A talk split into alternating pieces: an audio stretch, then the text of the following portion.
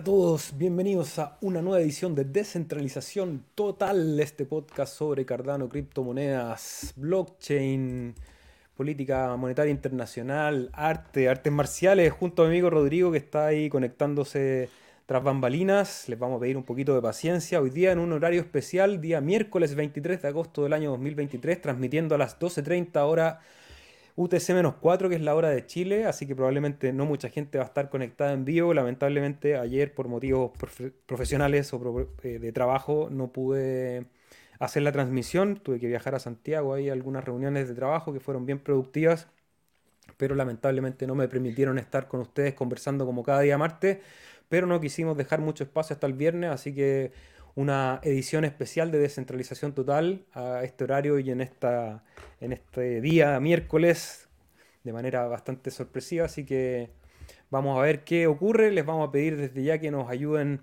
con un like, un fueguito, un corazón para apoyar este contenido, porque mucha gente no va a saber que estamos en vivo. Más encima me acabo de quedar sin cámara, estamos sin sonido. Bueno, los problemas técnicos naturales de una transmisión en vivo y en directo, televisión de verdad. Vamos a saludar a Blind Alley. ¿Cómo estás? Bienvenido, My Life Food. Hola, cracks. En horario especial, sí, se va a dar el botón verde. Más encima partimos un poco tarde hoy día, estamos con algunas dificultades técnicas. Yo pasé de una reunión a otra, me acabo de conectar, ando un poco desconectado, pero bueno, es parte del compromiso de estar con ustedes compartiendo, meterlo en el calendario que a veces se pone complicado. Saludos a Seba de Cardano Castellanos, todo el cardumen también le envía muchos saludos, like, suscribirse y a delegar en Chile State Po. Muchas gracias Seba por apoyarnos. Franco Masip, ¿cómo estás amigo? Guille Raula haciendo el aguante, qué bueno que estén conectados aquí. Si es que llegaron tempranos a, esta transmisión, les pedimos por favor que nos ayuden con un like o lo compartan por ahí en las redes, ya que no hubo mucho tiempo para avisar este nuevo horario. Yo lo compartí ayer de todas maneras. El sonido está re bien, muchas gracias. Vamos a ver si Rodrigo logra solucionar el sonido porque estaba con algún problema en el audífono. Ahora ya se me apagó la cámara, tengo que ir a buscar la batería. Pero por mientras vamos a hacer una versión de podcast real, como si fuese una radio FM, solamente con la voz, acompañarnos, conversar sobre este ecosistema de las criptomonedas que ha tenido alta volatilidad en las últimas semanas, los últimos días, sobre todo bastante interesante. Voy a empezar a compartir pantalla para que vayamos viendo el gráfico que nos tiene deparado el mercado hoy. Abrimos Trading Different para ver primero el gráfico que a mí en lo personal más me interesa, que es la relación de ADA en frente de Bitcoin a largo plazo un poco menos volatilidad que el resto de los mercados, nos mantenemos arriba de ese nivel psicológico que son los 1000 satoshis y también de la media móvil de ¿por qué? Ah, de 21 periodos, perdón, en gráfico diario. No ha habido tanto movimiento, a mí me parece positivo que nos mantengamos arriba de los 1000 aunque hemos especulado bastante que el mercado podría dar algún último chapuzón a estos niveles que tenemos marcados acá por lo menos para estar monitoreando en los 8.35 y en los 7.47, pero de momento me parece una buena señal que nos mantengamos arriba de los 1000 satoshis porque en el caso del gráfico Bitcoin dólar, ya lo comentábamos en la transmisión del día viernes, que bueno, una serie de noticias, pero sobre todo una gran recogida de liquidez. Veníamos con un mercado que podemos ver en este cuadrado que voy a dibujar en este momento en pantalla, que teníamos esta gran zona de... que al final terminó siendo una zona de distribución, podríamos decir que hizo máximos en los 32 ah, dólares aproximadamente y que nos había costado bajar de los 29, bueno, perdió esa zona, fue a buscar esta línea de tendencia alcista que nos llevó al mínimo de 25.200 el precio ha tendido a recuperar, no ha entrado volumen, creo que aún tenemos espacio para que tengamos nuevos sustos en el mercado o por lo menos en el gráfico de Bitcoin en frente al dólar. Vamos a ver si logra mantener ese nivel de la línea ascendente. Vamos a limpiar un poquito este gráfico para verlo mejor. Que nos está marcando en la zona de los 25.000. De hecho, el segundo piso que fue ayer no logró hacer un mínimo inferior que el anterior. Entonces a lo mejor también en Bitcoin se ve bastante este gráfico, que es el, algunos lo llaman chistosamente el, Bart Simpson, que básicamente es una corrida alcista muy rápido, una zona de distribución que mantiene lateralidad. En este caso estuvimos desde el 20 de junio hasta casi el 20 de agosto, dos meses en la misma zona, que fue bastante aburrido para los que les gusta mover el precio. Y después el precio vuelve, recoge toda la liquidez y vuelve al mismo punto donde empieza el rally anterior. Entonces, bueno, estuvimos viendo las noticias la semana pasada, evaluando si es que eso podía tener alguna repercusión desde lo fundamental, pero en lo personal me parece un gráfico para el mundo de las criptomonedas bastante normal. La dominancia también se ha mantenido estable en estos días. El DXY había tenido una subida al alza, una corrida al alza, rompiendo la media móvil de los 200 periodos, se sitúa por encima. Entonces no me extrañaría que a lo mejor siguiera ese eh, camino un, movimiento más. Eh, difícil obviamente que augurarlo, pero eh, situándose arriba de esa media móvil y con la intención de la política monetaria de Estados Unidos de seguir aumentando las tasas de interés según lo que hace el análisis del forecast de las previsiones. Podríamos esperar todavía que hubiese un impulso más a la alza del DXY y eso podría traernos niveles inferiores en el par Bitcoin frente a dólar y probablemente eso también en el par A frente a Bitcoin, al menos en una primera etapa podríamos ver niveles inferiores. Vamos a ver, ahí llegó Rodrigo, a ver si me escucha ahora, ¿me escuchas Rodri? Probando, probando, ¿arreglamos el entuerto o no lo arreglamos? Me mira con cara de que no lo hemos solucionado porque no me no hace ninguna cara. Yo estoy sin video más encima Rodri y tengo que ir a buscar la batería que está cargándose ahí en la pieza del lado. ¿Estás o no estás? Parece que no todavía. Voy a saludar a quienes se han ido conectando también a Individuo Analógico. ¿Cómo estás? Buenas noticias para World Mobile. Alianza con AIX, lanzamiento de su app en el Play Store USA. Saludos. Sí, tenemos noticias de World Mobile. Hoy día vamos a compartir con ustedes. Bitcoin AM, ¿cómo estás? Hola muchachos, nos dice. Hace un par de años que los sigo. Mira qué bueno, no te habíamos visto. Por lo menos quizás estabas con otro nombre. Así que bacán, los felicito por el esfuerzo y la profesionalidad con la que llevan adelante esto. Lo mejor está por venir. Desde Uruguay van los saludos. Qué bueno Bitcoin AM. Uruguay, un lugar que aparte me encanta, me encantaría irme a Uruguay, así que si tienes algún dato, de hecho el otro día conversaba con, una amiga y dice, me pasaría, tengo que hacer una jornada de mucho computador, dije, voy a ir a, Uruguay a trabajar, a desconectarme de la realidad un rato y a vivir de la Matrix. Rodrigo, ¿estás ahí? Veo con cara de que estás atento. No, no se escucha. Eh, sí. sí, ¿me escuchas bien, Tommy? Perfecto, perfecto. ¿Tú? No con un montón de lag. Yo te escucho. Ya. Vamos para adelante, veamos si podemos avanzar.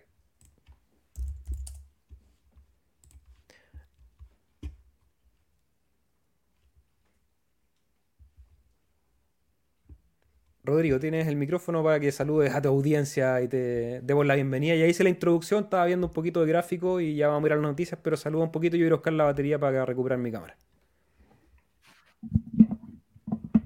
Hola, eh, ¿cómo están? No sé si se escucha bien, si me pueden avisar por los comentarios, por favor. Perdonen que tengamos un día así estrepitoso, pero el clima no le hace bien a los proveedores del Internet. Eh, y en este caso hemos experimentado una lluvia bien, bien normal, pero la región donde vivo, la región metropolitana de Chile, no está muy acostumbrada. Eh, estoy leyendo en los comentarios, bueno, pura buena onda como siempre. Esta semana me imagino que... Ya, bien, eso. Con eso me quedo más tranquilo. Eh, esta semana ha sido bien interesante poder eh, tomar un descanso el martes y ver lo que pasaba con claridad y poder transmitir el miércoles porque ya hoy día tenemos la reunión del BRICS, eh, donde en, este, en esta reunión Putin hace unas declaraciones en eh, que salen al Internet súper rápido que tienen que ver con finalizar la guerra.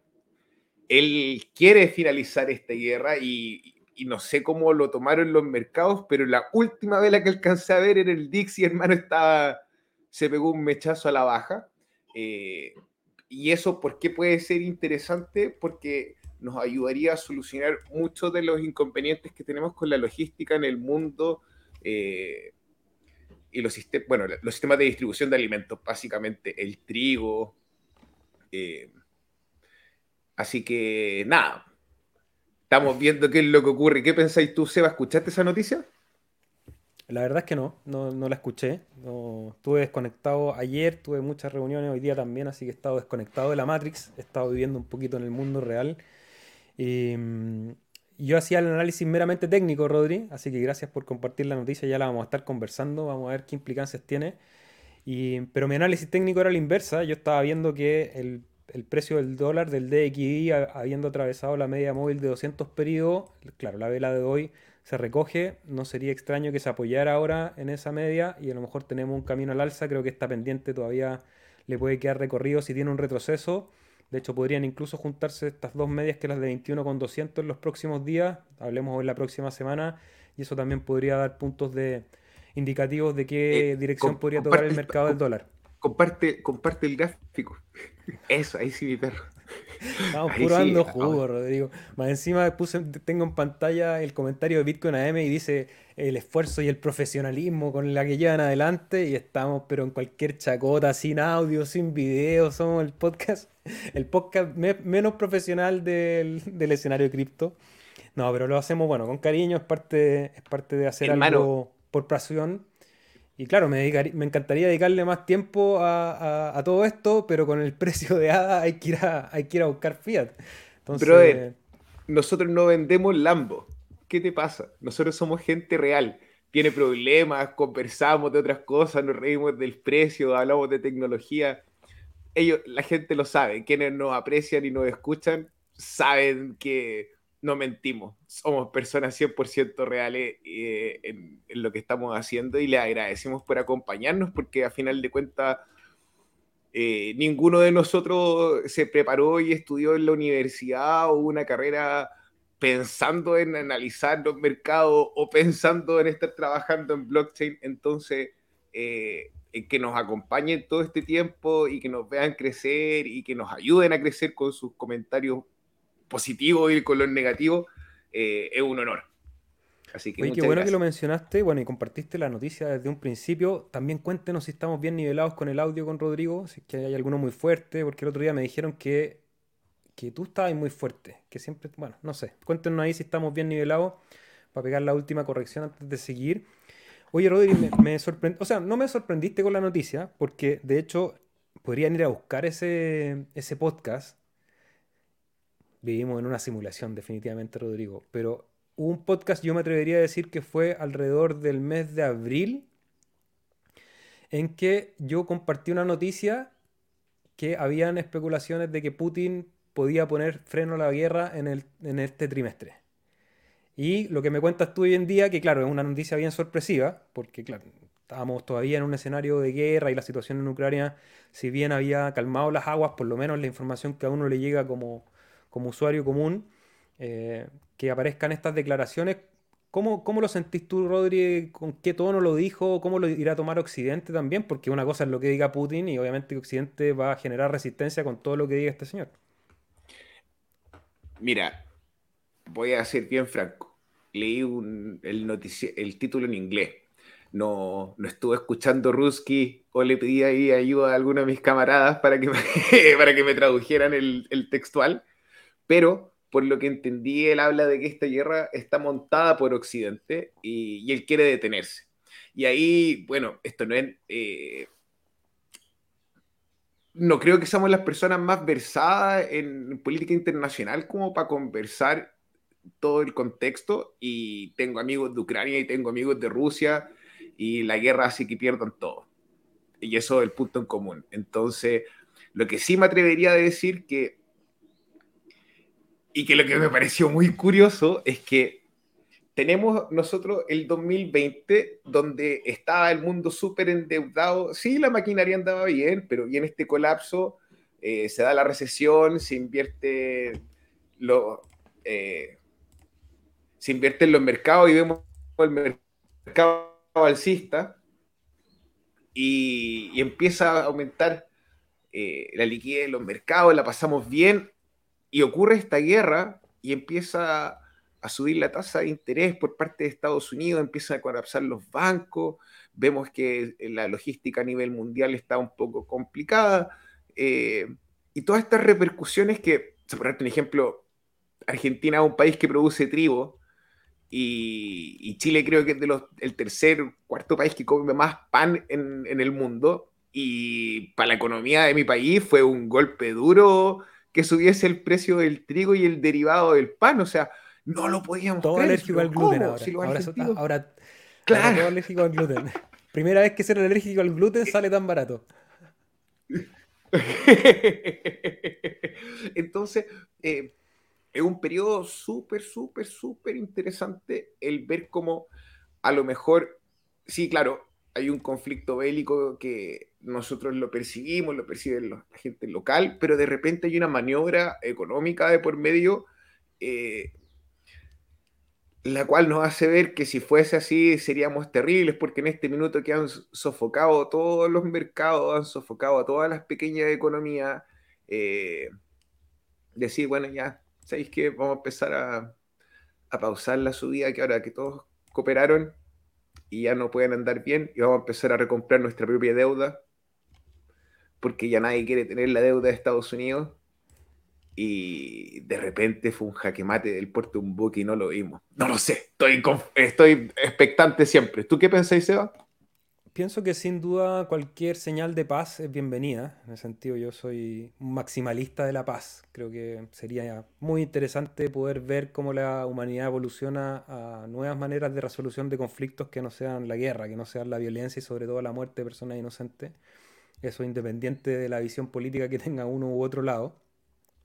Como dices tú, Rodrigo, eh, tengo amigos en Rusia, tengo amigos en Ucrania, tengo amigos en todo el mundo. Creo que es un es una necesidad poder construir relaciones de conocimiento, de interacción con, personas de distintas características, de distintos lugares, para poder tener una visión integral del mundo que estamos viviendo.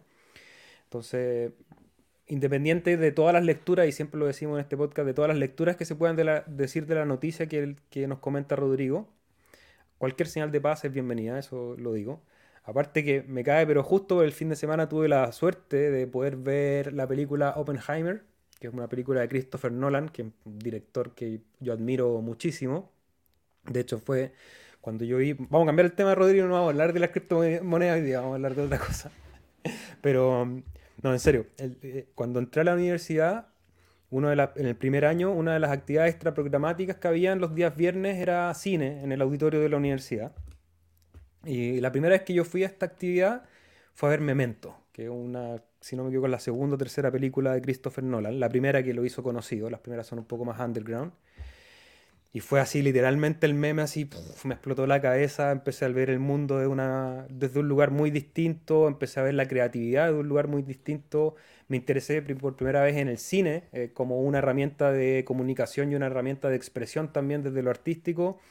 Y de ahí, bueno, mi vida tomó otro curso, me interesó mucho más el, la producción audiovisual que, que la arquitectura misma, pero pero bueno, ver después de que uno ha visto la filmografía de Nolan, que es un tipo claramente genial en su manera de dirigir, en su manera de plantear los problemas audiovisuales que se les presentan, y aparece con esta película que es súper pertinente a lo que estamos hablando, que habla de este escena, no les voy a hacer ningún spoiler, los que no la han visto, de verdad que vale la pena verla, desde lo artístico y también desde lo filosófico, cómo plantear o cómo enfrentarnos a esta relación que tenemos constantemente como humanidad con la violencia, con la destrucción de nosotros como especie y con el ponernos de acuerdo como seres humanos de la facción que nos toque habitar, porque yo nací aquí donde estoy por suerte, yo no, no creo en esta, en esta teoría que yo decidí nacer aquí, que yo elegí a mis padres, creo que hay un poco de, de un funcionamiento más caótico en esa lógica.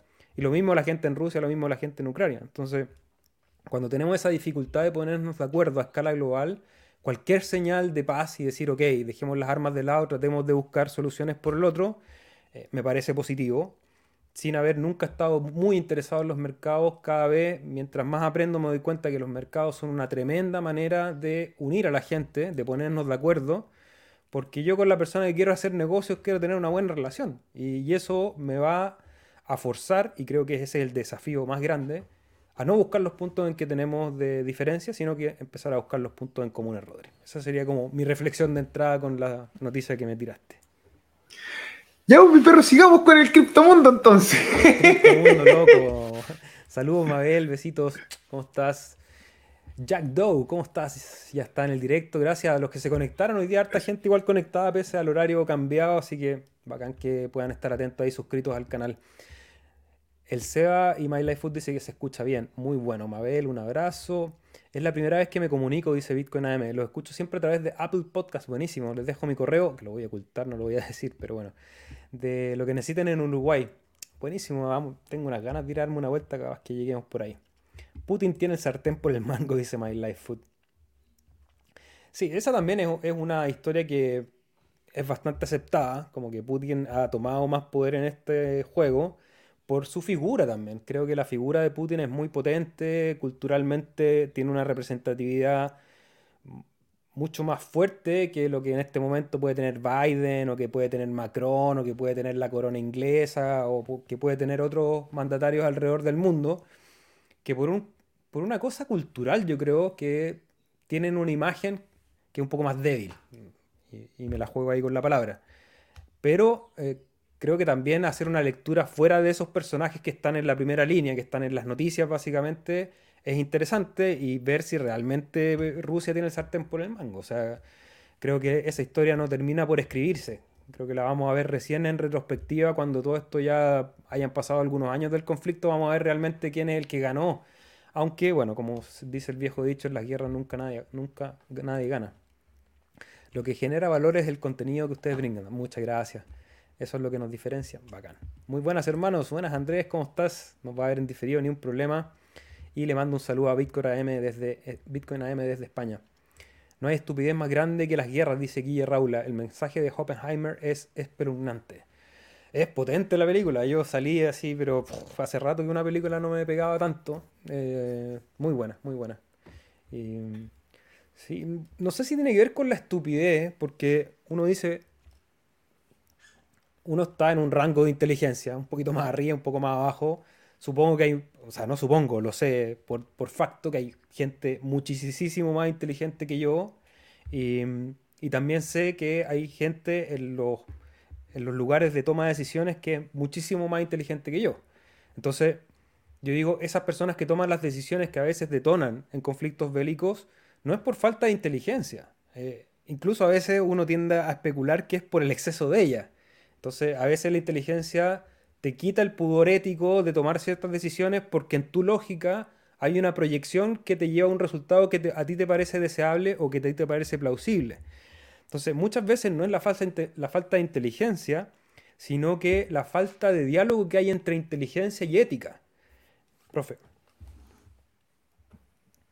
Y ahí hay un par de episodios donde el mundo pudo haber explotado por falla de un protocolo que dio alerta a que se desplegaran las armas nucleares por parte de Rusia y en dos oportunidades la persona que debía apretar el botón dijo, mm, no tengo muchas ganas de acabar con el mundo el día de hoy, probablemente sea un problema. Y eso a lo mejor ese tomador de decisión, a lo mejor entre nosotros en la conversación con el punto que estáis tocando, quizás no sea la persona con, no sé, con el grado de inteligencia, con un doctorado o con algo que lo avale pero es lejos el más inteligente de todos, porque teniendo el botón, dijo no.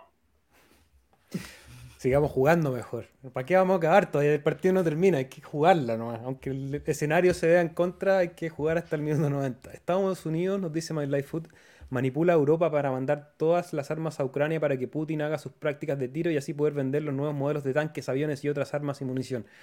Bueno, eso también sin duda. O sea, la industria armamentista es un tremendo negocio y hay mucha gente que tiene intereses creados que necesita estas guerras para poder eh, pasar la factura a fin de mes.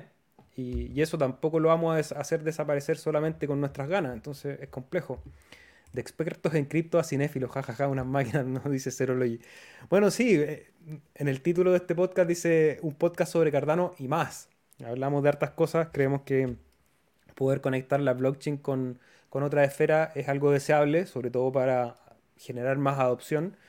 Y también para entretenernos, para nosotros hacer este programa contento, creo que la conversación es lo más, lo más entretenido. Y, también para que cuando entramos en temas de blockchain específicamente, de cripto, que a veces pueden ser un poco más densos, tengan ese grado de entretenimiento. Creo que la mejor manera de aprender algo es a través de la comprensión integral y de entretenerse, de pasarlo bien y para eso hay que conversar de los temas contingentes también, como los que propusimos hoy día.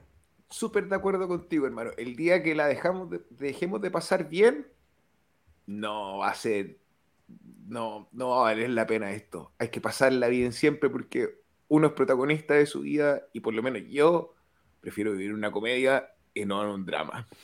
Aunque el ver me la está haciendo difícil. Jo, jo, jo. El ver parece Oppenheimer. Santiago Tojo, que bueno, nos está viendo desde el laburo. Saludos a los que están trabajando, a los que están en el transporte público. Hace rato que no dices tu frase, Rodrigo. En el baño, en sus dispositivos móviles. Saludos, Edor Talea, ¿cómo estás? Francisco Jara Venegas. Buena, buena, chicos. Tengo una pregunta.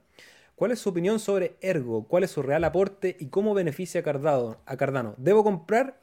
Mira, yo voy a contestarte una sola pregunta que es la última. ¿Debo comprar? Y yo te digo, esa es una decisión que tienes que tomar tú, con tu almohada, con tu familia, con tu contador, con tu asesor legal, con tu asesor financiero, con tus socios de la empresa. Eh, nosotros somos unos tipos en la, en la internet, así que ni a nosotros, ni a una persona que te lo diga a través de internet, te va a decir si debes comprar o no.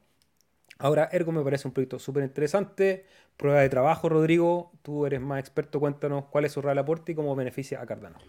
Ya, vamos a partir con que Ergo es un protocolo de prueba de trabajo, como decía el SEBA, tiene una repartición bien justa, eh, utiliza el modelo contable del UTXO o del Extended UTXO, para ser claro, propone un, trabajo y una integración con el protocolo de Cardano que es Proof of Stake, eh, en su función de oráculo, de alimentar con información a la cadena para los contratos inteligentes, se convierte en una red que es mucho más flexible y expresiva que Cardano, pero contiene un mercado, tiene un mercado más chico. Es cosa de verlo donde está posicionado en el, el CoinGecko o en el CoinMarketCap, donde está, no está cerca de Cardano. Entonces, eh, a pesar de que, por ejemplo, hemos visto que las mechas en los bull market desde el 2018 son, no sé, 20 dólares. Estoy, estoy, usando la memoria, no tengo. Ah, Seba, ¿podéis poner el gráfico, por favor? Gracias, mi perro. Ese te da el 2018, ya, el 2018 no importa, fue una TH igual parecido a ese nivel. Y el 2020 llegó a cuánto, hermano? Está muteado, pero. 18.5. Ya. Eh, entonces, como, y tiene un supply que igual no es un microcap, pero tampoco es una brutalidad. Eh, tampoco es tan grande, creo que está cerca del 90% en circulación, creo. Cantidad eh, total son 90 millones de unidades y en este momento hay circulando 72 millones de ellas en una capitalización de mercado de 81 millones de dólares, Rodrigo. Entonces, gracias hermano. Entonces, como respondiendo y hago una pregunta como más financiera, mira, baja el gráfico, por favor, hermano.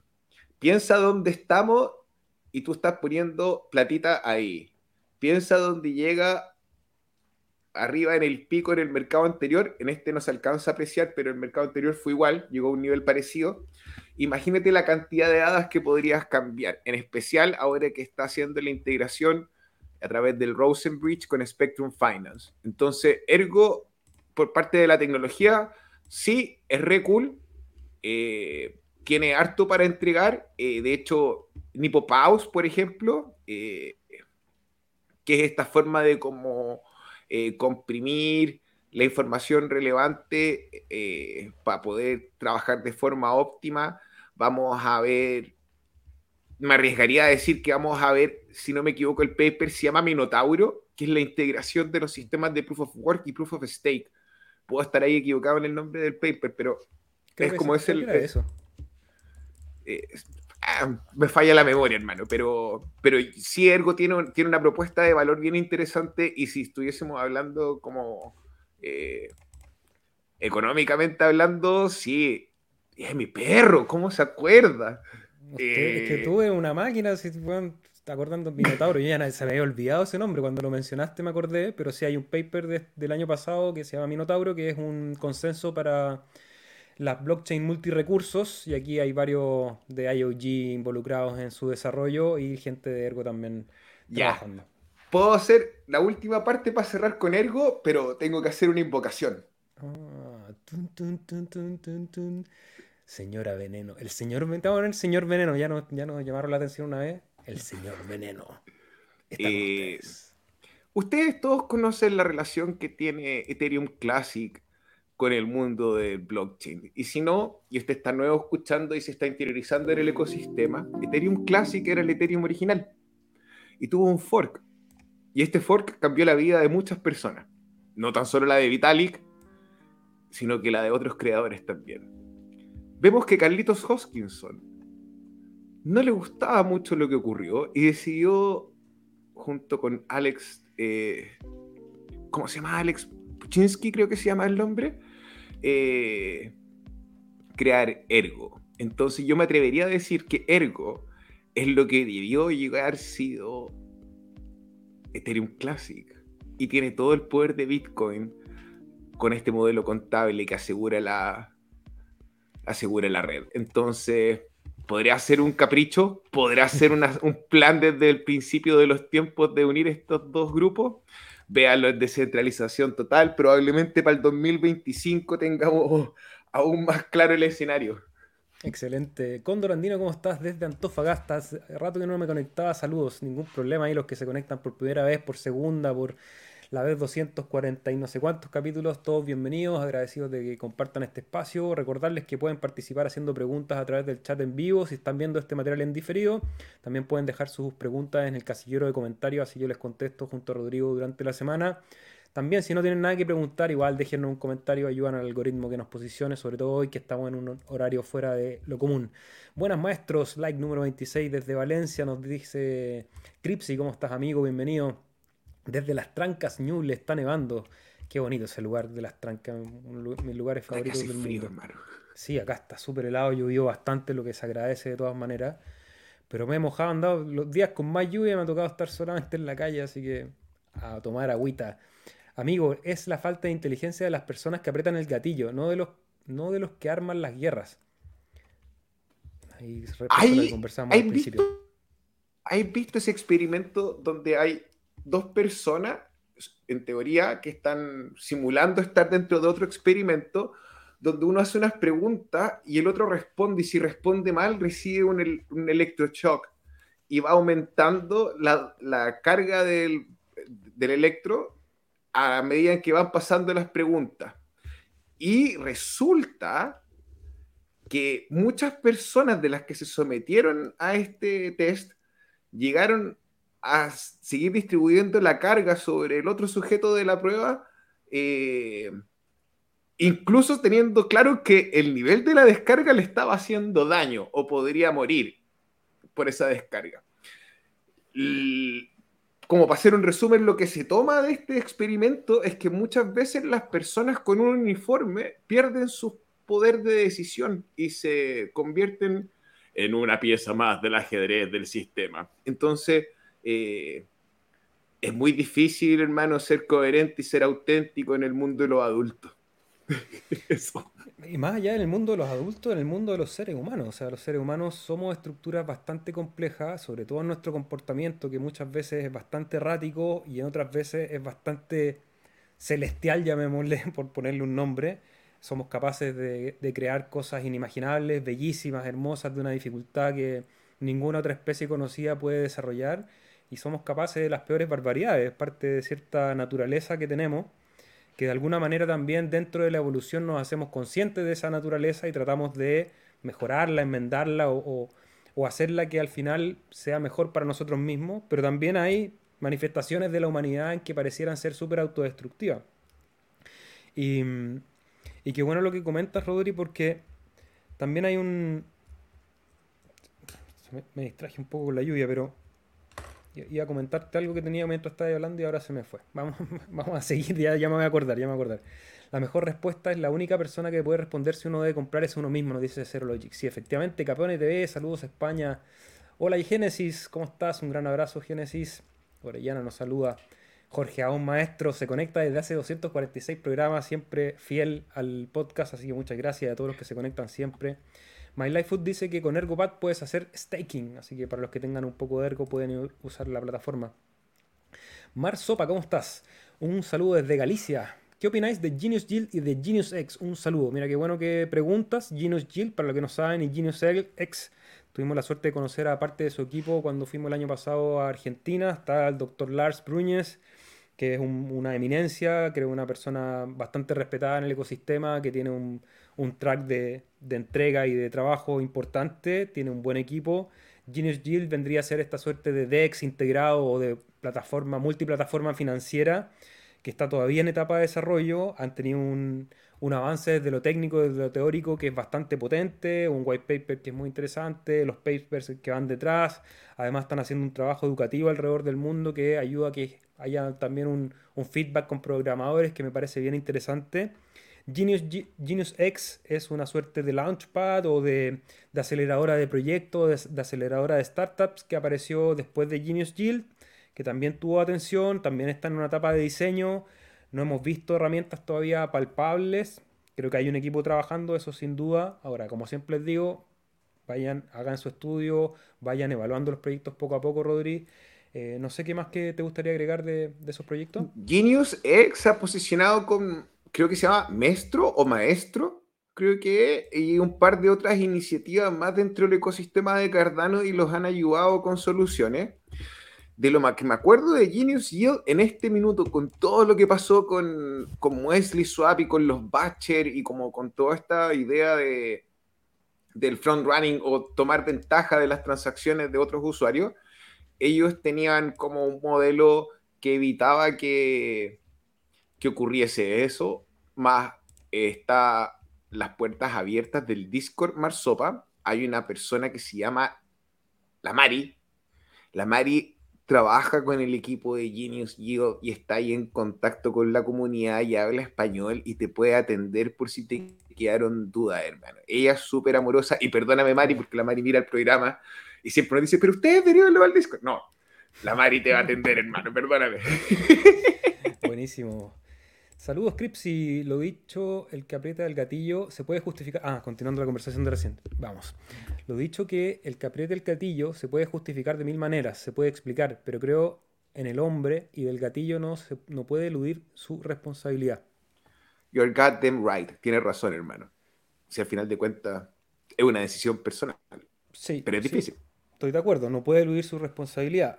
Ahora, la presión generalmente del que tiene el gatillo es tan fuerte que la gran mayoría termina apretando el gatillo. Entonces uno también tendría que evaluar ahí por qué hay, hay, estudios bien interesantes de, o que hoy día andan en las redes respecto al, crecimiento del nazismo, por ejemplo. No sé si nos van a censurar esto en, en YouTube, no sé si reconoce esas palabras, pero cómo tanta gente no fue capaz de decir, oye, paren.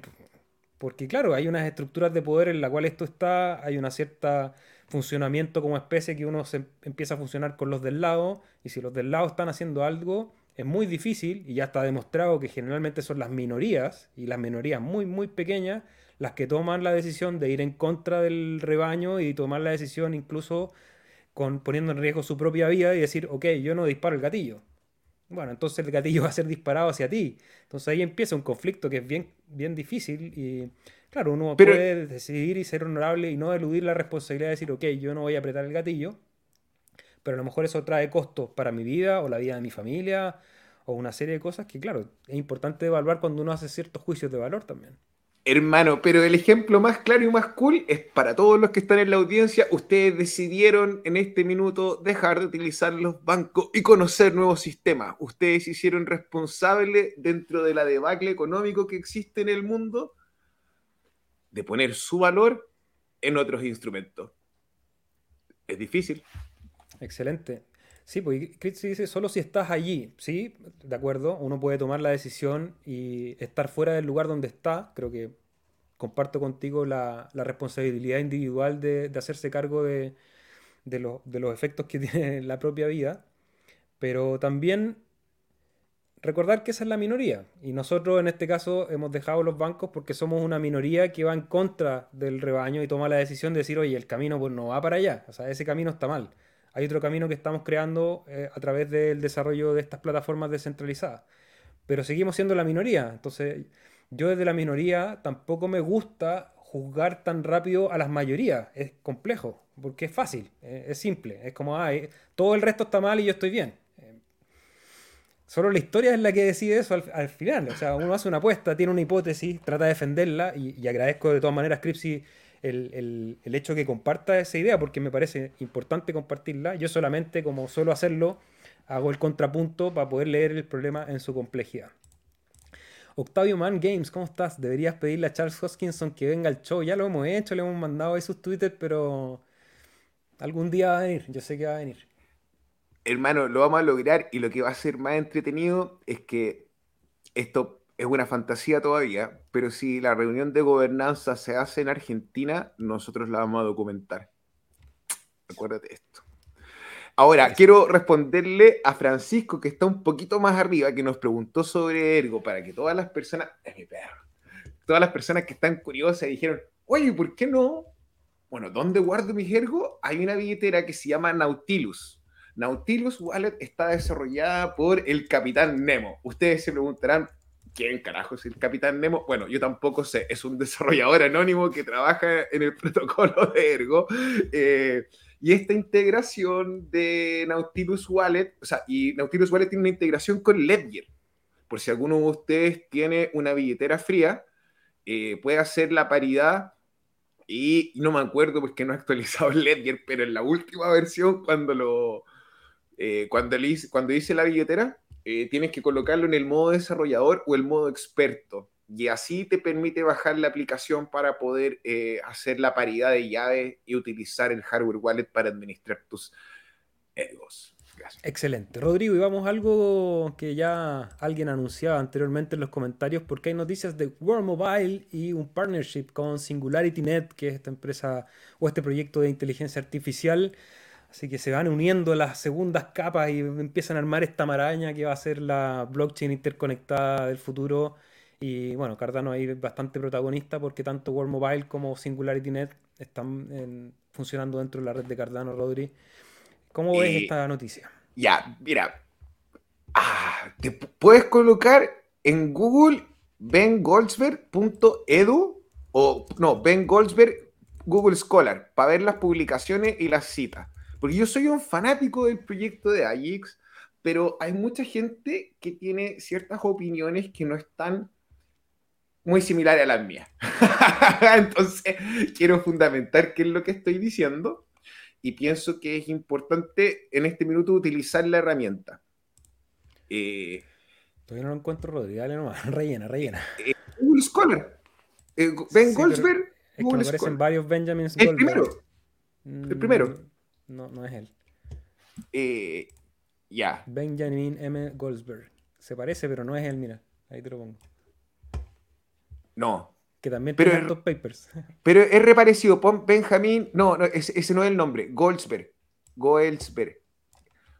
Ya, pero cuéntanos mientras de la bueno, de World Mobile y yo busco los papers. En este minuto, SingularityNet, que es una red que nace, un protocolo, un token que nace en la red de Ethereum, migra Cardano, ahora está en la red de BNB y sigue ampliando su ecosistema, se dedica a generar un marketplace de algoritmos de inteligencia artificial. Resulta que gracias al modelo de Cardano por primera vez, desde su lanzamiento, eh, SingularityNet puede tener un approach o ya un desarrollo más real. Y en eso han, han estado trabajando el último dos años en lo que es la integración de un nuevo lenguaje eh, de dominio específico para el ecosistema de Cardano que sea compatible con Plutus y les permita trabajar con inteligencia artificial. Aún eso no lo vemos en fruto. Muy bien, gracias mi perro. Perdón, gracias. un poquito, pero ahí está. No, no te preocupes. En este minuto la gente dice, no veo un producto de SingularityNet. Y está bien, está súper bien, porque probablemente no lo estamos viendo. No tenemos, por ejemplo, el, lado, el servicio de staking de SingularityNet por el lado de Cardano todavía. Todo este trabajo que se está haciendo, lo está haciendo una persona que trabaja en la investigación de inteligencia artificial y si no me equivoco con el número que alcanzo a ver, son cerca de 3.000 citas, ¿cierto? ¿Citado en total? Sí, al costado... Ya, bien. O sea, digamos lo simple. Busquen ustedes cualquiera... 6.500 en total. A, mi perro. Desde, el 2018, 3.000. Combo Breaker. Entonces, gente, si ustedes me dicen, oye, no, pero es que me gusta Fetch AI o que está este otro token que promete la inteligencia artificial, haga el ejercicio simple. Busque el fundador, busque cuánto ha aportado el fundador a la inteligencia artificial, cuánto ha trabajado, y dígame usted si lo puede comparar con el Dr. Ben. Si no lo puede comparar, está todo bien. Pero no me venga a decir que aquí no hay un trabajo de por medio. Entonces. No sé si están viendo todo el scroll que estoy haciendo. Ahora, obviamente no todos los papers son de calidad, hay papers que no puntualmente de, sino como en toda la academia existen porcentajes que, que no son cool, pero yo me siento bien seguro leyendo esto eh, y siendo consciente del trabajo hacia dónde apunta. Entonces, la idea de la colaboración de World Mobile con SingularityNet es poder utilizar la inteligencia artificial para poder sacar el mejor provecho en el sistema de telecomunicaciones eh, que plantea World Mobile. Entonces es un partnership que los pone a todos muy contentos y que todavía nadie puede decir con certeza, oye, es que no me gusta esto porque, porque sé o porque no. No, están trabajando, esto se demora. Estás poniendo la misma voz, Rodrigo, que ese, hay un hay un youtuber, un instagramer, en realidad que es chileno, que hace consejos de consejos financieros, Francisco Ackerman parece que se llama, no sé si lo, lo has visto, que es bien popular en las redes sociales, a mí, a mí me parece harto en Instagram y siempre pone tu cara y cuando hablas así, me, me recordaste un poco él, a lo mejor te copió. A lo mejor fuimos Francisco Ankerman, si estás viendo este, este podcast y tomas información de aquí para hacer tu contenido. Eh, no, pero no habla mucho de criptomonedas, habla de inversiones inmobiliarias y cosas así. Pero también se mete en las cripto. Pero no sé si habrá escuchado alguna de descentralización total. No, no lo sé, pero invitémoslo. pero búscalo, búscalo, Rodrigo, Francisco Ackerman, y vaya a ver que cuando así esa voz, te la, te la copió, te la copió. Oye, bueno, aquí 453 son los papers en los que ha estado involucrado el doctor Ben Goldsberg, que me equivoqué cómo se, se pronuncia. Ahí, aquí para los que quieran seguir es Gold, Goldsberg, no sé cómo se pronuncia eso. Goldsberg. bueno, Goldsberg, más corto. Como siempre van a haber detractores también, por lo que decía Rodrigo del proyecto de SingularityNet. He escuchado varios y de hecho lo comentamos hace algunas semanas que yo había visto un par de Twitter de gente hablando de eso, que todavía no tenían un producto viable, que lleva muchos años. Y... Pero bueno, lo bueno se cocina a fuego lento, dicen a veces. Y vamos a seguir con noticias, Rodri, porque Cardano Sidechain Offer. ¿Qué es este Reddit? Esto sí que no lo vi, Rodri. Me lo mandaste. Ah, mira, vamos. Esto es una teleserie muy vieja. Búscame John Woods en LinkedIn y pon Algorand para poder hacer la explicación. Pero para la gente que no ha estado muy al tanto, Algorand ha estado sufriendo problemas de seguridad. Esto se puede apreciar en el gráfico, si ustedes lo ven, no ha parado de caer, como dice la canción de Maná. Pero. No ha parado de llover eso. bueno, pues, pero me equivoqué. En mis ojos no ha parado de llover y sigue lloviendo. Eso. Y sigue lloviendo al corazón. Ya, perdón. Este pelado no es el pelado de Brazers, este pelado es el CTO en este minuto de la Fundación Algorand y él baja un poco, porque no me acuerdo qué posición trabajaba en el ecosistema de IOG o de Cardano. Baja un poco en el. Eso. IOG, director de Cardano Arquitectura. Perfecto. Entonces, él en el año pasado dijo: Bye bye, IOG. Y me voy a, algo, a la fundación de Algorand. Bueno, resulta que este tipo de. Cuando se va, todos le dicen, estamos a echar de menos, te vamos a extrañar. Wink, wink. Pero ahora vemos que Algorand tiene un problema en su diseño. ¿Cuál es el problema en su diseño? Es que el sistema de incentivos no está funcionando de forma óptima para que las personas puedan validarlas, eh, tener un validador y que la red sea segura. Entonces, para evitar que exista un ataque del 51%, controlando el, poder de cómputo de los nodos, la fundación de Algorand se pone con un montón de validadores. Y sale a explicar esto John Woods, creo que si no me equivoco, en abril de este año. Entonces esto no es algo nuevo. Nosotros veníamos viendo y escuchando este problema de seguridad. Algorand puede ser la blockchain más rápida del ecosistema, ya, no te lo quito. Pero esta es una oportunidad súper importante para ver eh,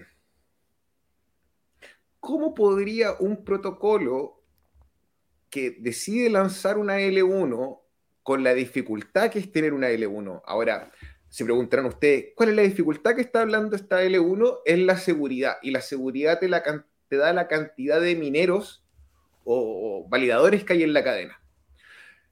Ocurre que si yo lanzara ahora, por ejemplo, un ejemplo, un paréntesis gigante, una prueba de trabajo que se llame Burrocoin. Y el Burrocoin tenemos, nosotros somos 100 mineros. Basta con que llegue un equipo de mineros con un poquito más del hash rate o con el poder de cómputo y podría cambiar las transacciones, duplicar, cambiar la historia, etcétera, un ataque. Entonces la gente dejó de lanzar tokens o proyectos, o sea, dejó de lanzar proyectos de L1 y empezó a lanzar tokens y ocupan la seguridad de un sistema que es la capa 1 para apalancarse y tener este nuevo eh, modelo de transacciones. Un ejemplo en la red. Polygon tiene su propia red tiene sus propios validadores, pero la finalidad de sus transacciones, lo que queda inmutable en la blockchain, se escribe en Ethereum. No sé si es la mejor elección, pero eso no queda a mí. Entonces, que en este minuto eh, Algorand, cuando está viendo estos problemas, decida discutir la posibilidad de trabajar con Cardano, se dio por un comentario de Charles y pensando en que el superdotado de John Woods está trabajando allí. ¿Será esto una decisión tomada por el doctor Silvio, que es el fundador de Algorand? Eh, ¿Será esta decisión correcta? ¿Será lo que se va a implementar? No lo sabemos, pero suena muy atractivo, porque esto podría permitir que muchos proyectos que han sido eh, lanzados, pero no logran conseguir una comunidad que lo respalde un equipo de validadores, simplemente se puedan acoplar. Y ahí hay una, hay una conversación bien, de, bien interesante la semántica y que podría decir, ya no sería más side chains como cadenas paralelas, sino que sería partner chains. Ah. Entonces... me, dejaste, me dejaste loco con ese concepto. Es que es para no herir la sensibilidad de nadie. Entonces, esto, eh, esto es un trabajo que estamos viendo pasar, eh, el futuro es interoperable y obviamente eh, la seguridad te la da la cantidad de nodos. Y en este minuto nosotros vemos que Cardano surfea la ola con más de 3.000 validadores que tienen cada validador por lo menos tres computadores, o sea, estamos hablando de un montón de computadores trabajando para procesar las transacciones que tú y tú hacen en su casa. Eso de NFTs que no valen nada, los validamos acá en Chile C-H-I-L, en todas las billeteras de Cardano. Excelente, y toda la información del pool la pueden encontrar en chilestakepo.cl, pueden ver el servicio, los rendimientos los pueden buscar también en cualquier monitor de la red, Pool PM, Cardano Explorer, Pool Tool, hagan su propia búsqueda, no crean a nadie de lo que le está diciendo. En el caso del trabajo que nosotros hacemos en los servidores de Cardano, está todo abierto, ustedes pueden ver el pool, qué bloques se verifican, cómo se verifican Así que si quieren ganar recompensas también por delegar su SAD, lo pueden hacer en el pool chill, C-H-I-L Rodri. Y quería compartir también, ya que pusiste la noticia, hiciste la mención, el gráfico de Algorand, porque es triste, Rodri, está complejo el, el gráfico de Algorand y no quiero... Mm, ¿Viste que no, estaba mal la canción? No, no, no me no quiero ser juez en, este, en esta teleserie, Rodrigo. Es interesante, sin duda, la propuesta que, nos comentaste de hacer una partnership chain. ¿Cómo era? Partner chain.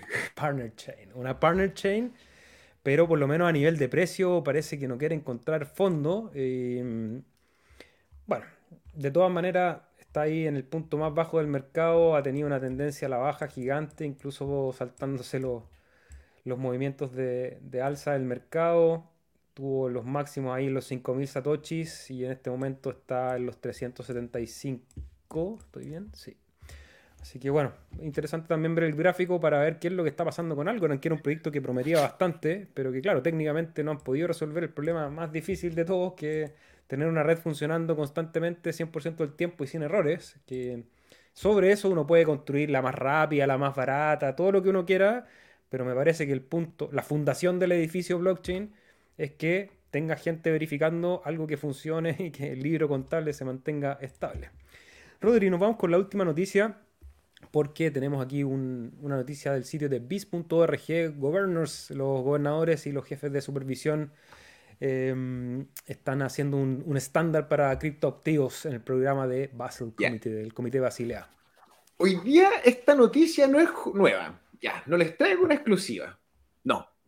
Pero esta noticia tiene una estricta relación con el título del episodio de hoy. ¿Por qué? Ustedes se preguntarán. Porque el BIS, que es como el Banco Internacional de Settlements o Acuerdos, sin, si la traducción no me falla, deja claro que a primero de enero del 2025 tienen ellos planeado empezar a tener parte de sus reservas en Bitcoin. Durante esta semana salió una noticia de que la Unión Europea había votado el 2%. No he encontrado la fuente. Pero lo que sí encontré fue esto. Y entonces yo me pregunto y digo, mmm, esto suena demasiado sospechoso. Obviamente los bancos no van a, no, creo que hagan hodl forever, no van a ser como tú, no van a ser como yo, pero sí van a eh, tener la posibilidad de, de eh, involucrar su capital o parte de su reserva en este ecosistema. Y lo interesante es que va a ser en enero del 2025.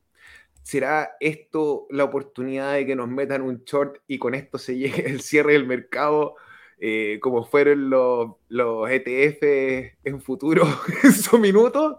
No lo sé, pero me parece interesante porque si alguien hizo la suma, pero serían cerca de 800 780 billones de dólares que se sumarían directamente a la liquidez de Bitcoin. Ahora, obviamente, cuando se suma esa cantidad de plata, no compran todos al mismo precio. Sí, tal cual como tú o yo, nos toca comprar más caro cuando hay alguien que compra al mismo tiempo. Entonces, hemos visto que BlackRock sale con su ETF, eh, que Cathy Wood sale con su ETF, vemos que en Europa tenemos los ETF, vemos que en el resto del mundo se está cocinando todo lo que es la legislación para que los bancos puedan ser la rampa fiat. Y que es lo que escuchamos de las noticias últimamente, que a Binance, el exchange más grande del mundo, que es la rampa fiat, le están cortando el camino. Usted se preguntará, ¿será esto coincidencia? ¿Será esto algo que está planeado?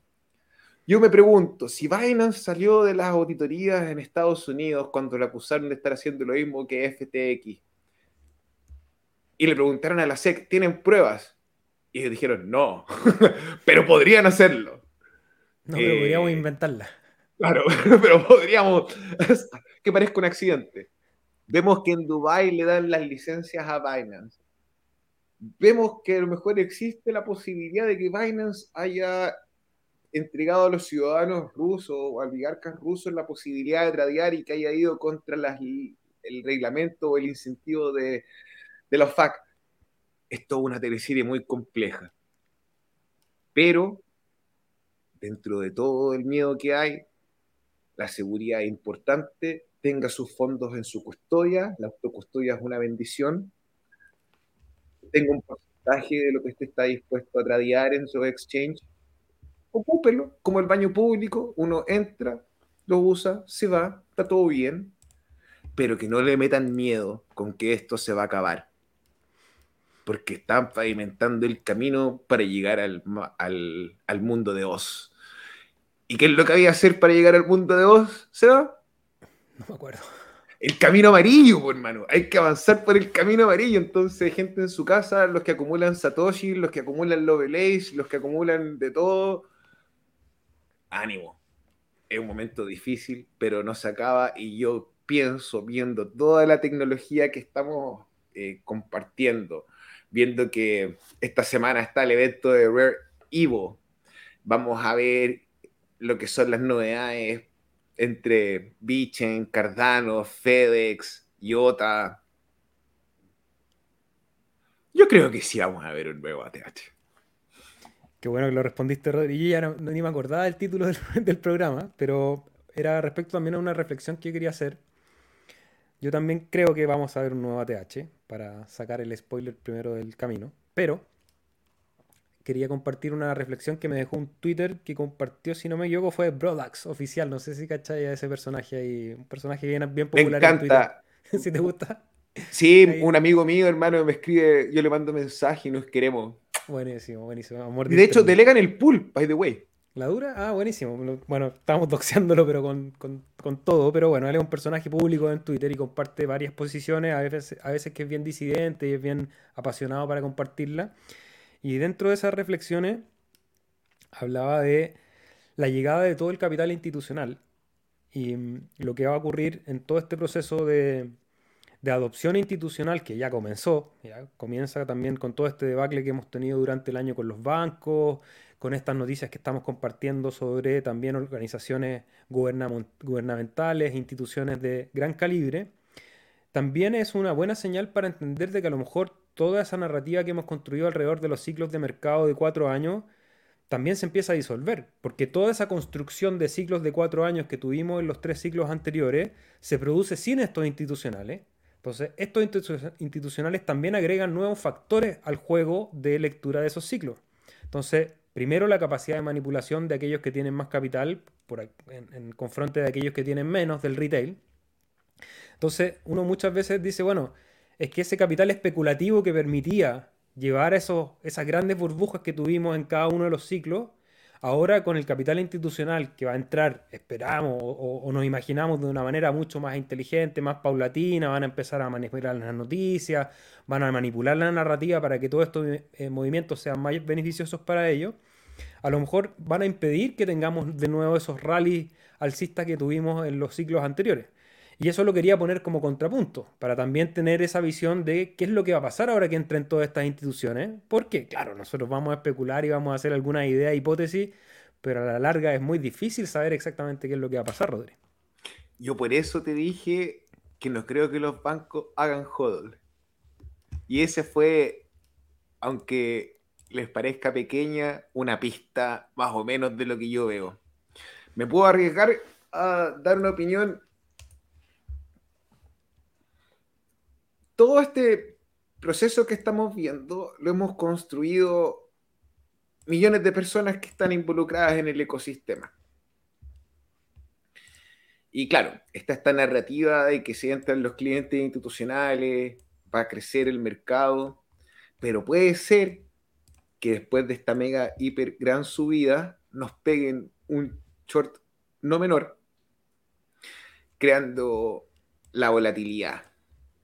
Ahora, yendo más a la técnica básica, a lo que conozco, mi interpretación, yo pienso que mientras vivamos en una sociedad que funciona a través de la deuda, vamos a seguir viendo los ciclos de liquidez y los ciclos de liquidez van a seguir dando vida a este tipo de rallies que vemos, que si nosotros nos alejamos en el macro son hacia arriba. Por eso nosotros hablamos de que el Bitcoin es infinito, el precio que puede llegar a alcanzar, porque a medida que la deuda se genere y se suban las tasas de interés y después se bajen las tasas de interés y se renegocie la plata, pierde el valor. Y el Bitcoin, si tú hicieras un timing cada subida, son cuando la liquidez aumenta. Y adivina cuándo son las bajadas. Cuando la liquidez disminuye. Oh, muy bien, mi perro. Entonces, eh, claro, obviamente. Te escucho. Sí, no, lo que yo quería hacer era precisamente el contrapunto con esa hipótesis, porque esa es una hipótesis que hasta ahora se ha confirmado de manera bastante rotunda eh, incluso el otro día veía un post también de nuestro amigo Martín de Latin Stake Pools que decía, estamos viendo una simulación porque tiene unos, unos, gráficos montados con el ciclo, no el anterior, sino que el previo, si no me equivoco, ¿cierto? Y que es así, pero eh, a la pata, casi que la vela exacta, la vela semanal a la vela que estamos hoy en día. Entonces Martín decía que parecía que veíamos una simulación. Pero precisamente toda esa narrativa en algún momento puede romperse y probablemente en algún momento se va a romper. No sabemos si es en este ciclo, en dos más o en cinco más. En algún momento el ciclo no se cumple, sino serían herramientas predictivas y en realidad los gráficos y el análisis técnico, incluso el análisis fundamental, son herramientas especulativas. Uno asume, hace algunas hipótesis y a medida que pasa el tiempo las va comprobando. Entonces, eh, eso es lo que decía yo, que a lo mejor ahora, con esta inyección de nuevo capital y de nuevo actor al sistema, permitía ir rompiendo en la estructura de este ciclo. Y algo me acuerdo que comentábamos cuando estábamos como por esta zona, cuando ya habíamos pasado los máximos y veíamos el invierno hacia adelante. No lo veíamos en realidad, estábamos cegados por el verano y no, ni pensábamos en el invierno. Pero yo me acuerdo haber dicho que me imaginaba que el siguiente ciclo lo que sí iba a traer era mayor volatilidad. Hasta el momento este ciclo ha sido bastante más volátil que los anteriores. El gráfico es bastante claro. Si ustedes lo ponen en gráfica normal, eh, el punto entre los más altos y los más bajos tiene mucha más oscilación. Y creo que con la llegada de grandes capitales, que como decir tú, Rodri, yo en eso comparto, creo que claro, ellos no van a venir a holdear, ellos van a venir a comprar abajo, vender arriba, comprar abajo, vender arriba consistentemente, y mientras más retail se puedan llevar en esas barriadas, para ellos mejor.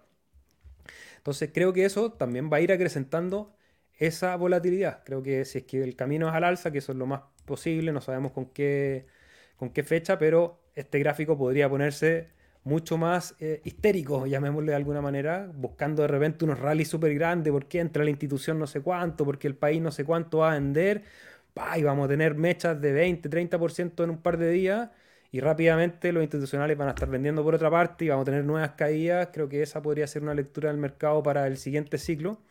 Y, y sí, yo, bueno, en esa, después de haber dicho eso y haberme contrariado un poco, creo que sí, de todas maneras vamos a llegar a un máximo histórico Ojalá, esperamos, me parece que sí, pero también es importante tener un plan por si no. Eh, creo que eso lo vamos a defender siempre de no llevarse solamente por una narrativa, Rodri.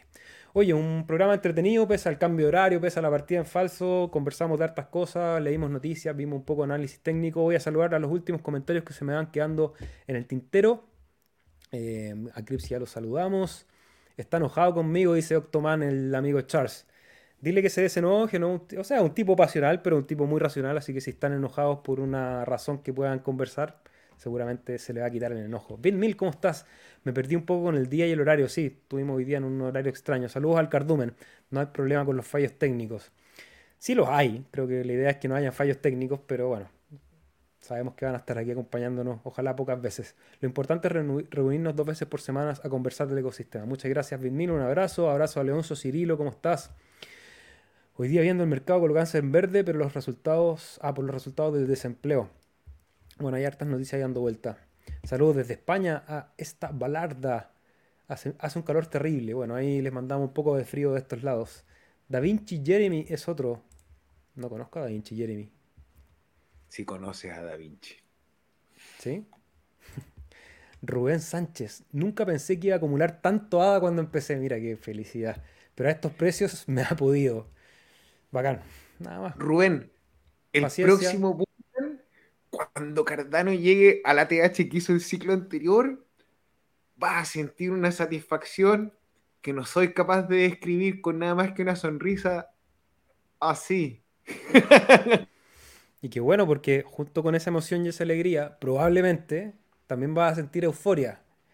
Y cuando sientas euforia, también recuerda tomar buenas decisiones o hacer un plan, idealmente. Antes de que sientas la euforia, escribe un plan, pon tu objetivo, qué es lo que quieres hacer con tu... Si es hacer hold para el infinito o para tus nietos, bueno, no te preocupas, quizás a veces eso es lo mejor.